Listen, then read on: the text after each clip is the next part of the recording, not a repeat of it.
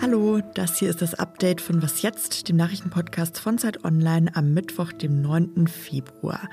Ich bin Susanne Jahangard und hier geht es einmal um die Diskussionen, die jetzt immer lauter werden rund um Lockerung der Corona-Maßnahmen.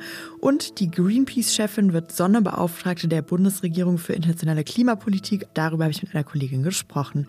Der Redaktionsschluss für diesen Podcast ist 16 Uhr.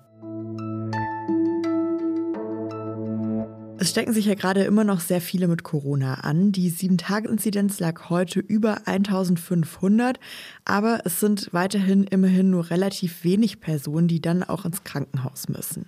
Deshalb gab es heute erstmal eine gute Nachricht, und zwar hat die Deutsche Krankenhausgesellschaft bekannt gegeben, dass sie die Lage in Deutschlands Krankenhäusern derzeit halbwegs entspannt sehen. Der Chef der Gesellschaft, Gerald Gass heißt der, hat der Bildzeitung gesagt, ich rechne aktuell für die kommenden Wochen nicht mehr mit einer Überlastung des deutschen deutschen Gesundheitswesens. Das liege an den Corona-Maßnahmen, die hätten deutlich dazu beigetragen, dass die befürchtete Welle weniger hoch war als befürchtet. Das hat Gass gesagt und deshalb hätte er es für wichtig, dass die Einschränkungen weiter beibehalten werden. Das aber sehen ja einige anders, zum Beispiel Markus Söder. Schon Anfang der Woche hatte der bayerische Ministerpräsident gesagt, man muss pragmatisch den richtigen Maßstab finden, in dieser Corona-Wand den Weg und die richtigen Türen zu finden, durch die man gehen kann. Und deswegen glaube ich, macht es Sinn, einen Einstieg in den Ausstieg zu wählen und mit äh, schrittweisen Öffnungen das normale Leben trotz dieser schwierigen Situation voranzubringen. Und auch andere PolitikerInnen haben sich für Öffnungen ausgesprochen. Christian Dürr zum Beispiel, der Fraktionsvorsitzende der FDP im Bundestag, hat auch der Bild gesagt, schon jetzt müsse man über konkrete Öffnungsperspektiven sprechen. Die Beschlüsse dazu solle dann bald die nächste Ministerpräsidentenkonferenz fassen. Die findet nächste Woche Mittwoch statt. Die Linksfraktion im Bundestag hat derweil eine Regierungserklärung zum Umgang mit der Pandemie gefordert. Bundeskanzler Olaf Scholz, Bundesgesundheitsminister Karl Lauterbach und auch Bundeswirtschaftsminister Robert Habeck sollen nächste Woche im Parlament Rede und Antwort stehen. Das habe der parlamentarische Geschäftsführer der Linken, Jan Korte, an das Kanzleramt geschrieben. Die Lage in der Pandemie sei zunehmend chaotisch, schrieb Korte. Er kritisierte die unterschiedliche Umsetzung einmal von der Impfpflicht für Pflegende, aber auch von den 2G- und 3G-Regeln. Einige PolitikerInnen sahen das dann aber auch wieder ganz anders. Sie haben sich dafür ausgesprochen, jetzt noch ein bisschen Ruhe zu bewahren. Lars Klingbeil, der Vorsitzende der SPD zum Beispiel, hat heute um Geduld gebeten. Er hat gesagt, ich bin mir ganz sicher, wenn die Menschen wissen, in zwei, drei Wochen, und das ist ja die Zahl, die alle Experten sagen, haben wir die Welle überwunden mit Omikron, dann sind auch alle bereit, in diesem Land sich unterzuhaken und diese zwei, drei Wochen noch mitzumachen. Dass es bisher nicht zu einer Überlastung der Kliniken gekommen sei, habe damit zu tun, dass Deutschland eine kluge Corona-Politik mache und mit die härtesten Maßnahmen habe. Das hat Lars Klingbeil gesagt. Eine schlechte Corona-Nachricht gab es dann heute noch aus der Kulturbranche. Die Leipziger Buchmesse nämlich fällt in diesem Jahr wegen der Pandemie zum dritten Mal in Folge aus. I care about climate change because it impacts the most vulnerable around the world, whether they be creatures, ecosystems or people. Das war Jennifer Morgan. Sie war bisher die Chefin der Umweltorganisation Greenpeace und hier hat sie gesagt, ich sorge mich um den Klimawandel, weil er die Schwächsten trifft, egal ob es um Menschen, Tiere oder Ökosysteme geht. Ich habe es ja eben schon gesagt, Bisher war sie die Chefin von Greenpeace. Seit heute nämlich ist klar, sie wird bald einen neuen Job haben. Und zwar wird Jennifer Morgan Sonderbeauftragte der Bundesregierung für internationale Klimapolitik im Auswärtigen Amt.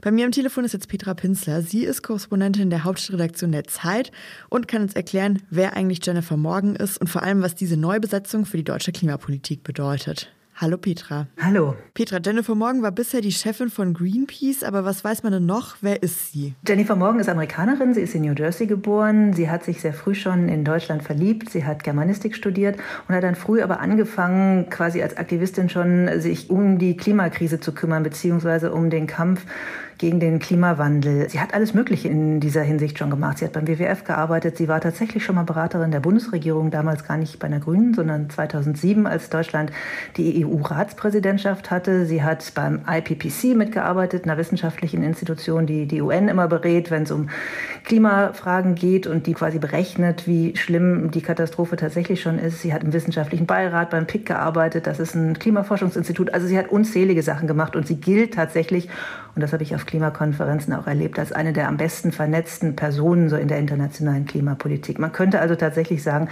Baerbock, die ja auf dem internationalen Parkett noch recht neu ist, hat da echt einen Fang gemacht. Wenn du sagst, sie hat da echt einen Fang gemacht, was erwartest du denn? Also was würdest du sagen, heißt das jetzt für die deutsche Klimapolitik? Also erstens mal wird sie die deutsche Klimapolitik, die ja sowieso international eigentlich auch unter Merkel schon zu denen gehört hat, die viel wollten, national nicht immer so viel, aber international natürlich schon. Daran kann sie anknüpfen und kann mit Jennifer Morgan tatsächlich dann noch ein bisschen aktiver werden, weil sie kennt einfach jeden. Sie kennt Kerry, den amerikanischen Sonderbeauftragten für Klima. Sie kennt Franz Timmermans, der das in der EU-Kommission regelt.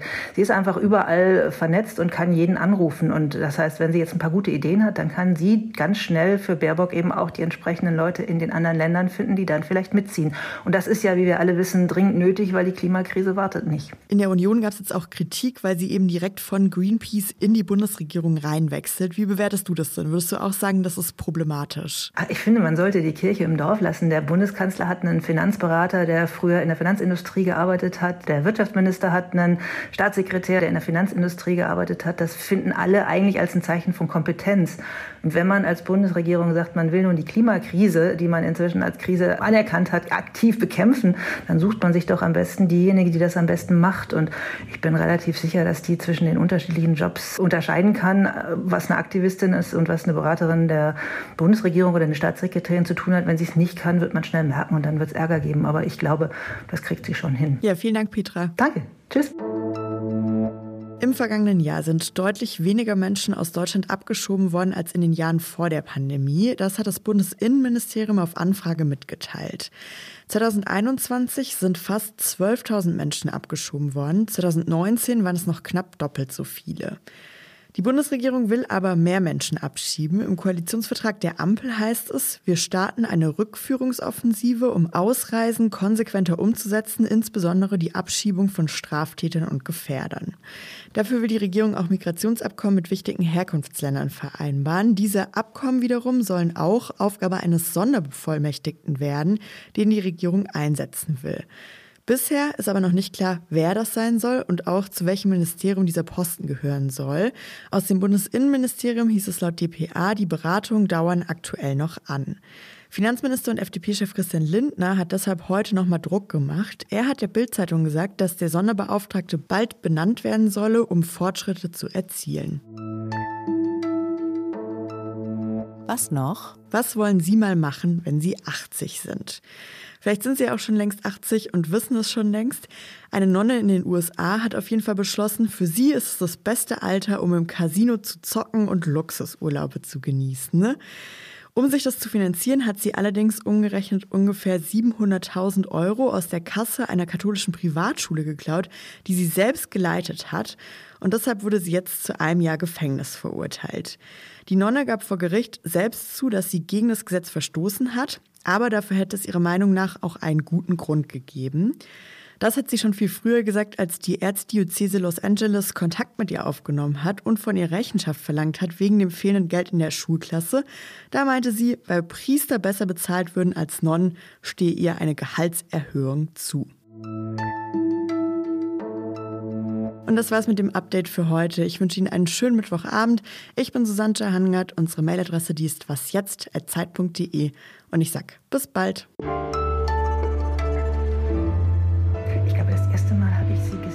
Als ich, wenn ich mich recht erinnere, in Washington mit ihr ähm, Kaffee getrunken habe. Da war, war ich Korrespondentin in den USA, aber nagel mich nicht drauf fest. Danach habe ich sie auf allen möglichen Klimakonferenzen und Demos immer wieder gesehen.